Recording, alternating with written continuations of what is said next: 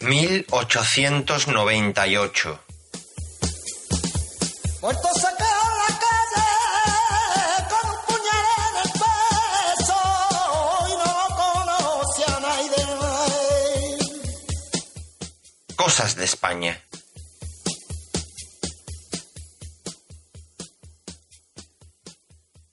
Durruti.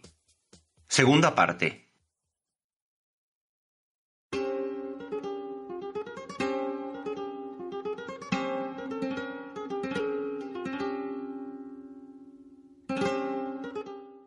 Habíamos dejado en el episodio anterior al joven Durruti, con 21 años, dejando León, dejando León como uno de los cabecillas señalados de la huelga revolucionaria fallida del verano de 1917.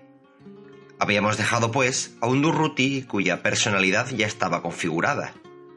Una naturaleza de condotiero, como le llamó Pío Baroja, encarnación del guerrillero español. Un tipo, según el escritor vasco, atrevido y valiente, pero no doctrinario.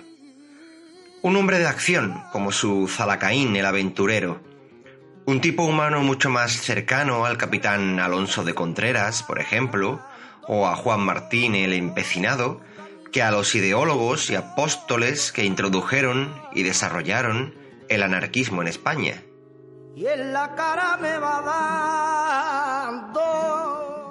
Durruti encarnaba el papel, la figura de uno de esos músculos que necesita la revolución y de los que Lenin y Trotsky, por ejemplo, se sirvieron con mucha utilidad y fundamento entre 1917 y 1923. Tanto, ay, ay. Durruti era un, un Hércules, un Hércules con alma de héroe trágico, en busca de una idea que sistematizase sus convicciones personales, todavía inarticuladas, prácticamente meras intuiciones basadas en su experiencia. Durante los siguientes 20 años, su vida iba a transcurrir como la de un personaje de novela de acción, sintetizando en su trayectoria personal el ruido y la furia del mundo del periodo de entreguerras. Entre viajes transatlánticos, atracos, atentados terroristas, destierros y fugas permanentes, Durruti encarnaría la aspiración universal del anarquismo español. También su drama, el drama que lo enterraría en la guerra española. La idea se haría carne en el hombre, despojada de todo artificio teórico. Su esplendor sería el del guerrillero. Su ruina, también, la del caudillo espontáneo, natural, que sucumbe en la confrontación absoluta entre cosmovisiones. Pero no conviene adelantarse. Todavía, para llegar hasta allí, aún queda tiempo. En 1917, José Buenaventura Durruti todavía es simplemente Pepe Durruti, un guerrillero por hacer.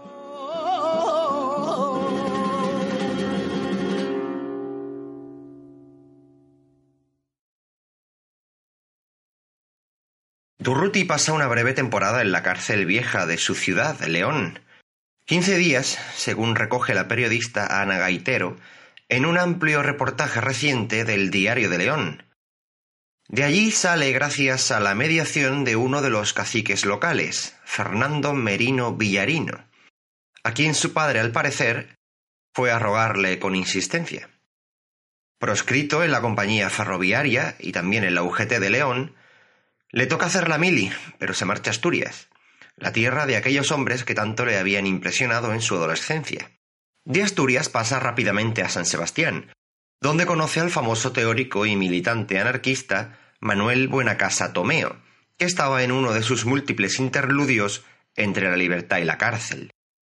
Su testimonio es recogido por Hans Magnus Enzensberger en El corto verano de la anarquía, donde Buenacasa, el hombre que había conocido en Europa a Lenin, a Zinoviev o a Malatesta, lo más granado de la diversa constelación revolucionaria del continente, quedó asombrado por la resolución del joven mecánico leonés. Dice Buenacasa que Durruti no tenía ideas propias. Se presentó en nuestro sindicato en San Sebastián y quería trabajar como mecánico. Lo enviamos a una fábrica. Pocos días después regresó, quejándose de que allí el sindicato no tenía el valor para imponerse a la patronal. Él quería encargarse de ello, si el sindicato se lo permitía. El sindicato no estuvo de acuerdo porque debido a su debilidad no podía ni siquiera emprender nada todavía, y le advirtió a Durruti que no se sacrificara. A raíz de ello, éste abandonó su puesto. Dice Buena Casa que fue en San Sebastián donde Durruti comenzó a asimilar nuestras ideas, de un modo más bien intuitivo. Durruti abandona por tanto España por primera vez.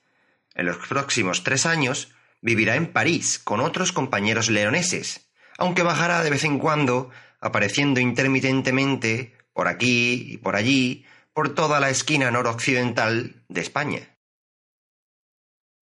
Según su compañero de infancia y aventuras juveniles, Florentino Monroy, en Francia, Durruti fue uno de los discípulos de los anarcosindicalistas franceses, y en París aprendió sobre el terreno.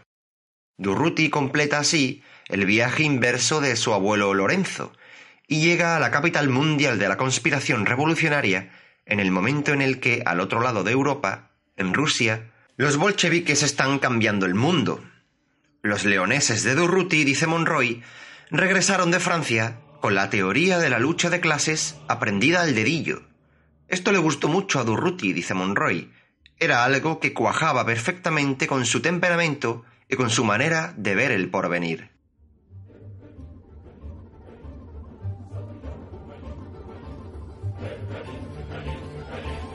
En noviembre de 1917, en Rusia, que vivía en una perpetua convulsión desde que el zar abdicara en febrero y el poder se transfiriera de este modo a dos instituciones autónomas, pero enfrentadas, la Duma de Petrogrado y el Soviet, los bolcheviques golpean por fin derrocando a Kerensky e iniciando la fundación del primer Estado socialista de la historia.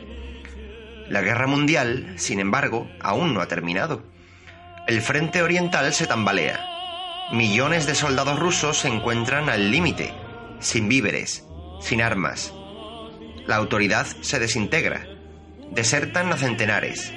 La propaganda bolchevique causa estragos en las posiciones occidentales del imperio. Es la guerra, por tanto, quien cataliza la revolución. Es la guerra la que hace erupcionar al mundo. La guerra ha desgarrado el velo sagrado y lo imposible se muestra ahora como alcanzable. Solo hay que empujar. La revolución parece ahora inminente también en Alemania del Kaiser, también en la Francia de la Tercera República, donde los soldados se amotinan en el frente y hay que devolverlos a las trincheras a golpe de bayoneta. La revolución también parece inminente en la España de Alfonso XIII. España crece económicamente inflada por los beneficios de la neutralidad, pero sus costuras sociales se agrandan, tanto en la ciudad como en el campo. La monarquía puede caer, se lo parece a los anarcosindicalistas, que han polarizado el movimiento obrero español, concentrando en Barcelona toda su violenta electricidad. Hans Magnussen Zensberger recoge en su libro el recuerdo que el famoso marxista ruso Víctor Serge, revolucionario profesional como lo define el autor alemán, tenía de Barcelona en el invierno de 1916 a 1917, donde estaba entonces. Serge dice que Barcelona estaba de fiesta. Las ramblas eran un mar de luz por la noche durante el día las bañaba un sol espléndido y las poblaban pájaros y mujeres. Por aquí también fluía el torrente de oro producido por el lucro de la guerra. Las fábricas trabajaban a toda máquina. Las empresas amontonaban oro. La alegría de vivir brillaba en todos los rostros, en los escaparates, en los bancos y en los bolsillos. Era para volverse loco. Las noticias que empezaron a llegar desde Rusia volcaron el tablero. Dice Serge que lo inverosímil se convirtió en realidad. Leímos los telegramas de Rusia. Nos sentimos transfigurados. Las imágenes que nos transmitían eran simples y concretas. ahora todo se aclaraba. El mundo no estaba irremediablemente loco. Los españoles, incluso los obreros de mi taller, que no eran activistas, comprendieron instintivamente las jornadas de Petrogrado. Su espíritu transfirió de inmediato esta experiencia a Barcelona y a Madrid. La monarquía de Alfonso XIII no era ni más querida ni más estable que la monarquía de Nicolás II. La tradición revolucionaria de España, dice Serge, se remontaba, igual que la rusa, a la época de Bakunin. El auge económico e industrial del tiempo de guerra fortaleció a la burguesía, sobre todo a la catalana, que se había enfrentado hostilmente a la antigua aristocracia de los terratenientes y a la esclerosada administración real.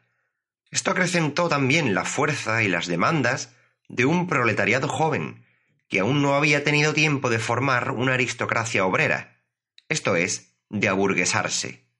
El espectáculo de la guerra despertó el espíritu de la violencia. El horizonte se aclaró a medida que pasaban las semanas, y en tres meses cambió el estado de ánimo de los trabajadores de Barcelona.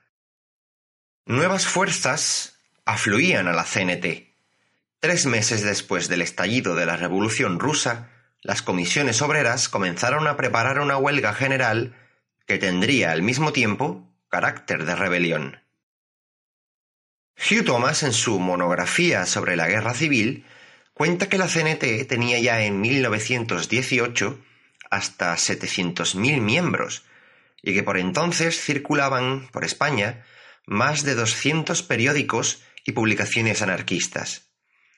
El poder, dice Thomas, alcanzado por la CNT dentro de la clase obrera española, en Barcelona y en Andalucía, al final de la Primera Guerra Mundial, representaba un problema en sí mismo, pues sembraba la disensión entre los puristas, que no se conformaban más que con una revolución social completa, y los del ala más moderada, que aunque tuvieran los mismos objetivos en el futuro, creían que también era interesante conseguir algún alivio a corto plazo que mejorara la mala situación de los obreros.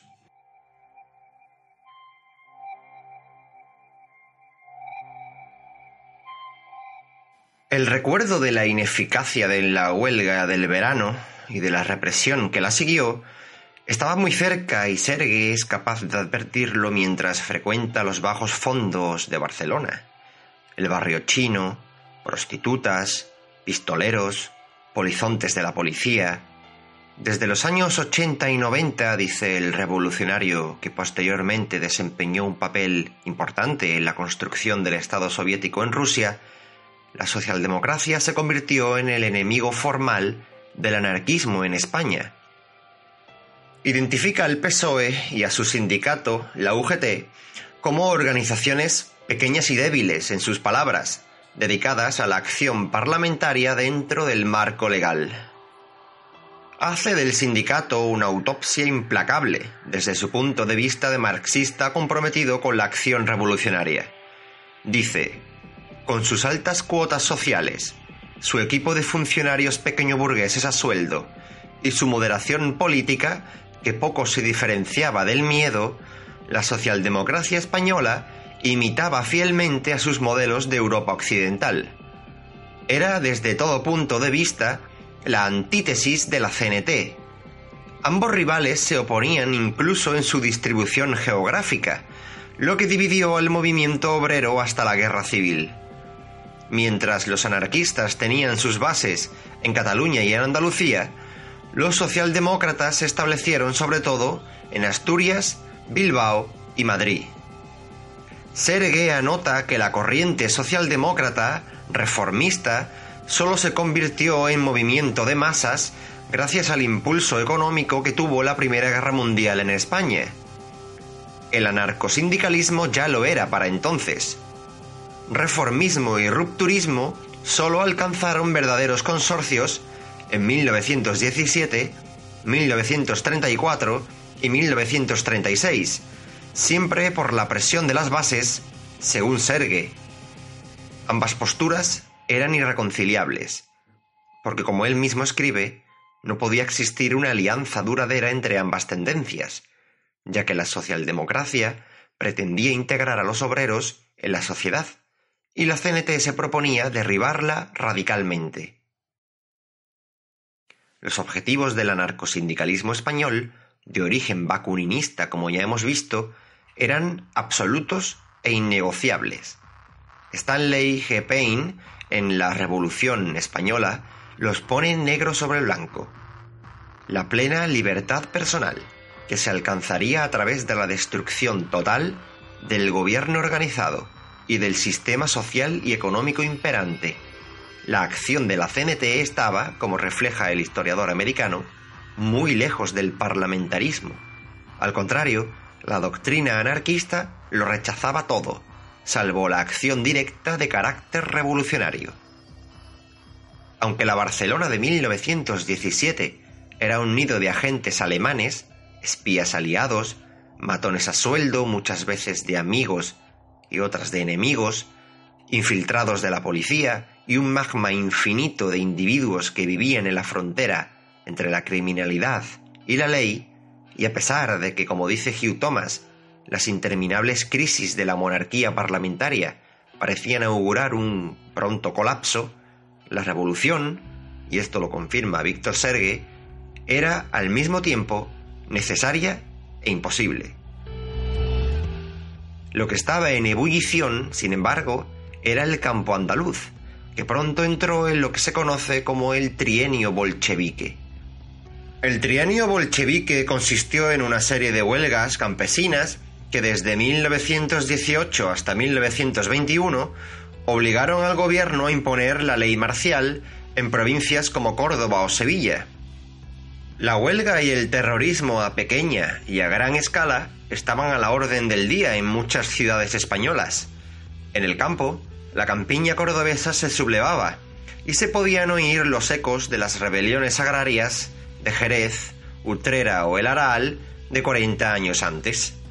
Al mismo tiempo, caían primeros ministros bajo las balas de terroristas anarquistas fanáticos, y el rey estuvo a punto de saltar por los aires el día de su boda, por culpa de una bomba lanzada por un empleado de la editorial que Francisco Ferrer, el intelectual racionalista, creador de la Escuela Moderna de Barcelona, tenía en la ciudad.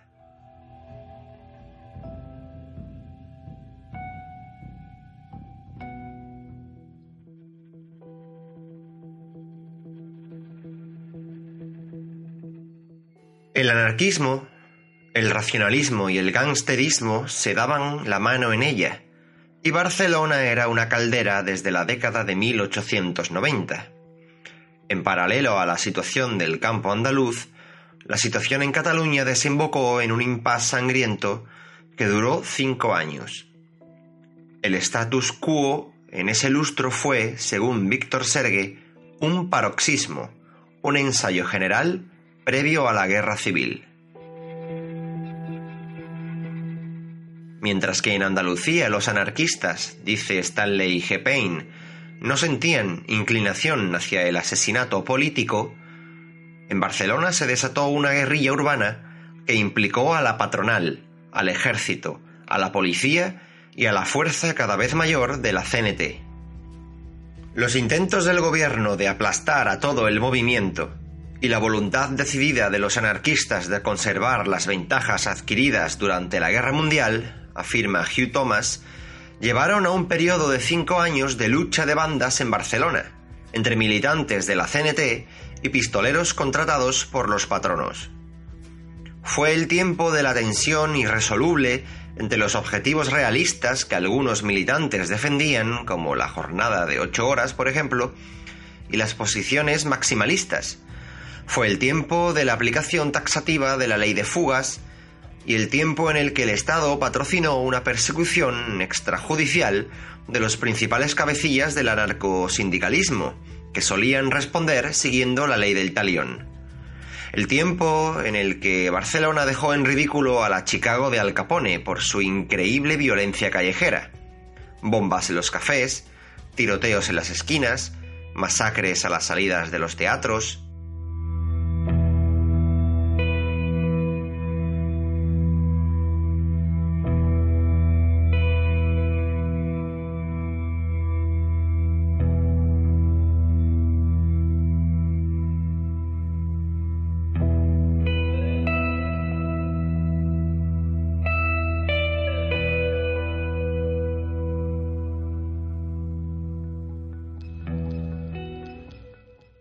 Fueron unos años, unos tiempos terribles de tensiones huelguísticas espantosas como las que tuvieron acontecieron en el verano de 1919 y la huelga famosa célebre de la canadiense.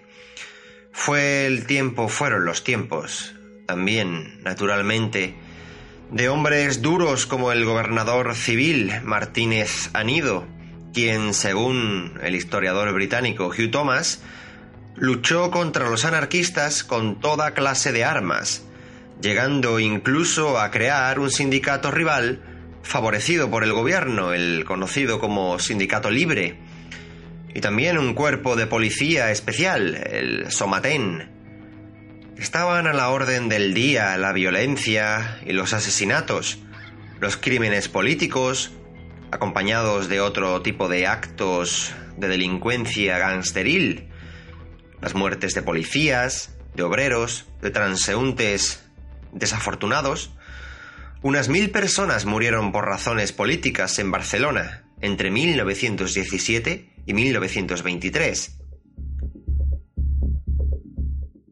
Entre esos muertos estaban los principales líderes de la CNT en Barcelona, como el célebre Salvador Seguí, el Noy del Sucre, el Niño del Azúcar, cuyo asesinato en marzo de 1923 marcaría a la postre uno de los hitos de la vida de Durruti, la creación del grupo terrorista Los Solidarios.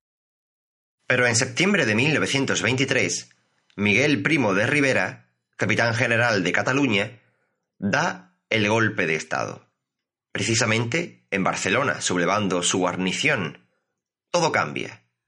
¿Qué había pasado con Durruti en estos cinco años?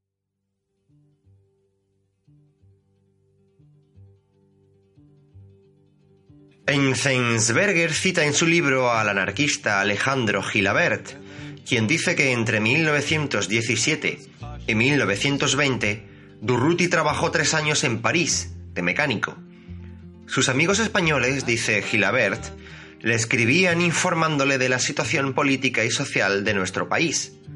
Le decían que el movimiento anarquista español adquiriría cada vez más amplitud, que la CNT agrupaba ya a un millón de trabajadores, que la caída de la monarquía se consideraba inminente, que el gobierno y la burguesía estaban organizando bandas de matones, los llamados pistoleros, para eliminar a los militantes más destacados del anarquismo, de la CNT y del republicanismo de izquierda. Estas noticias inquietaron mucho al revolucionario Durruti, termina Gilabert. Por eso, su estancia parisina está jalonada por muchas visitas clandestinas a España hasta que finalmente acaba viviendo con un pie a cada lado de la frontera. En 1919 se afilia a la CNT en La Felguera, corazón de la cuenca minera asturiana, donde estuvo un tiempo empleado, según cuenta Ana Gaitero. Estuvo empleado como mecánico en La Felguera en un tiempo en el que se decía que uno de cada dos obreros españoles pertenecía a la Confederación Nacional del Trabajo.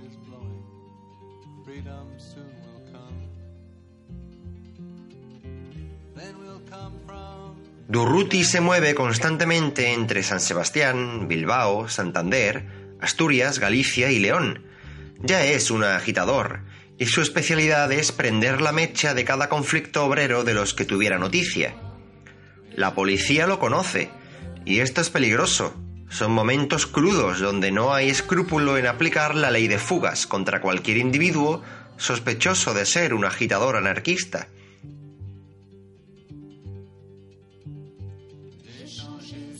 La frontera entre agitador y terrorista es cada vez más confusa. Y entre agitaciones huelguísticas y sabotajes por encargo de las células del sindicato, dispersas por la cornisa cantábrica, Durruti es visto, por ejemplo, en Matallanas del Torío, León, o en La Robla. Trabaja, conspira, sabotea y huye. Esta es, más o menos, su rutina en aquellos años cargados de energía y de violencia.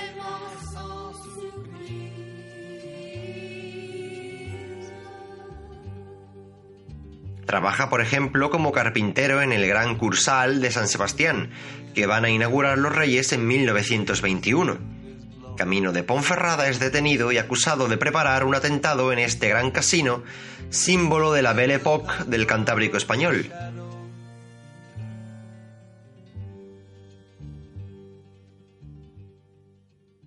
Hay que aclarar el contexto. El 8 de marzo de 1921, meses antes, tres anarquistas catalanes matan en Madrid al presidente del gobierno, Eduardo Dato.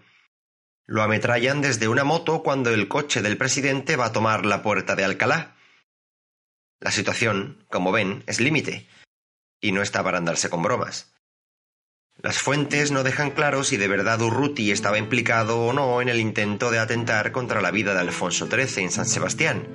En todo caso, las informaciones tienden a eximirlo de esa culpa, puesto que Durruti a esas alturas ya tiene cierto nombre entre los círculos revolucionarios del movimiento obrero, sobre todo en el noroeste.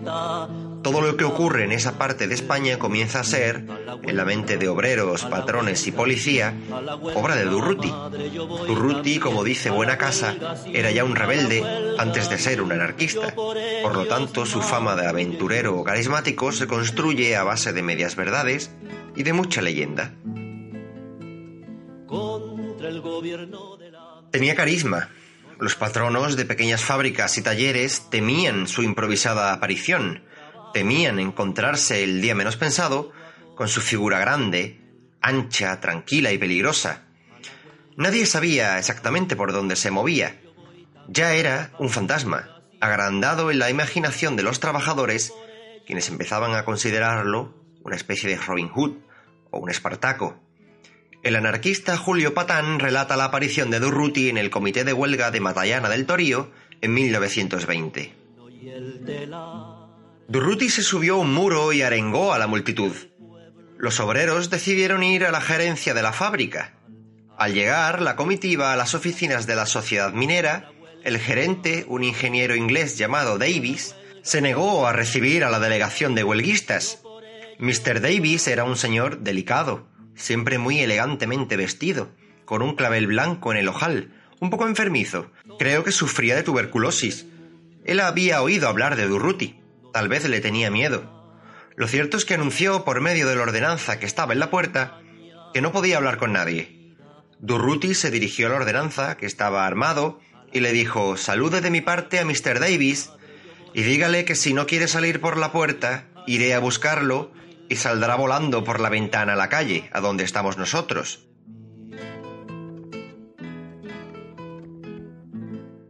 Unos minutos más tarde apareció en la puerta Mr. Davis e hizo pasar a su oficina al comité de huelga, muy amablemente.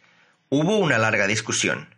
Las reclamaciones de los obreros fueron satisfechas y la huelga terminó con una victoria.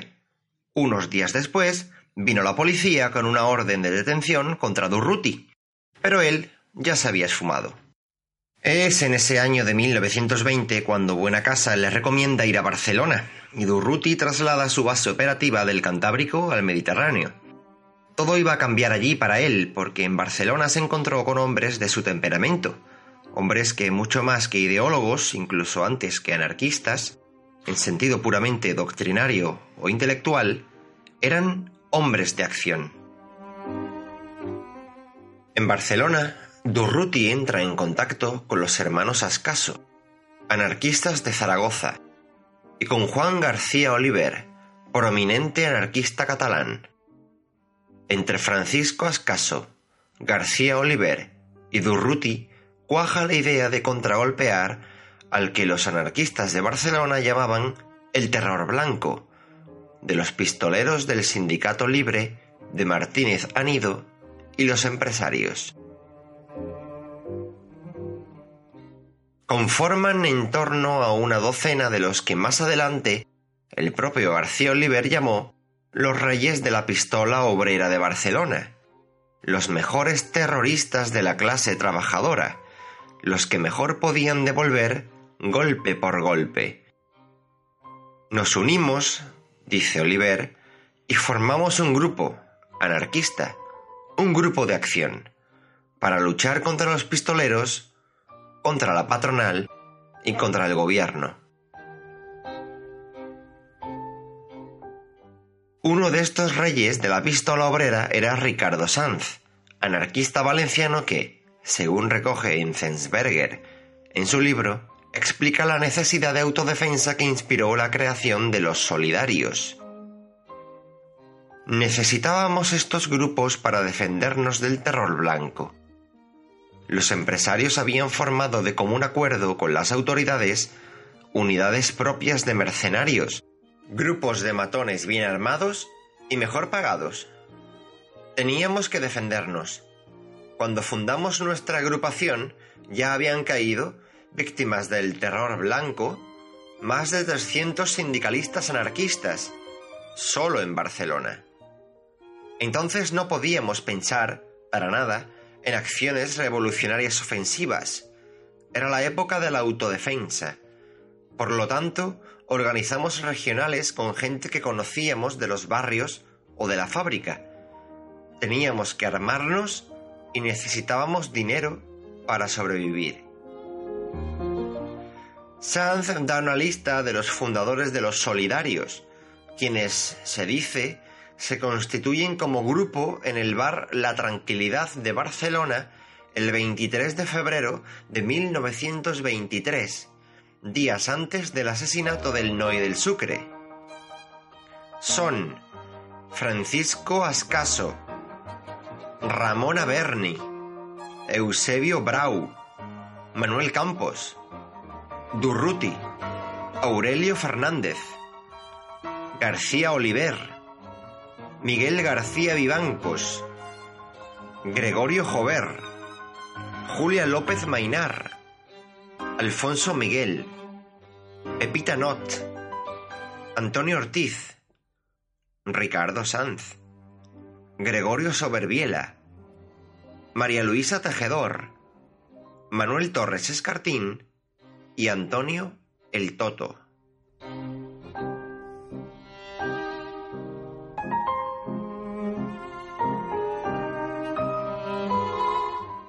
Ese mismo día se juramentan con la táctica que García Oliver llamó de la gimnasia revolucionaria y que se podría resumir en el terrorismo, el sabotaje y el asalto a los bancos, una táctica seguida ya por Lenin algunos años antes como medio de financiación de la facción bolchevique en el exilio suizo, y cuyo brazo ejecutor fue entonces el fabuloso georgiano, como el patriarca soviético llamaba Stalin. Los solidarios irrumpieron en la violenta escena barcelonesa con mucha fuerza, encarnando el espíritu de respuesta de los obreros más exaltados y poco más o menos que identificándose con el músculo de la CNT en las calles de una ciudad turbulenta. Recaudan dinero, garantizan con él munición para golpear y una red de subsistencia para las familias de los pistoleros caídos. Son una hermandad terrorista que actúa de inmediato estableciendo vínculos al otro lado de la frontera, constantemente en conexión con otros grupos anarcosindicalistas de Francia y de Bélgica.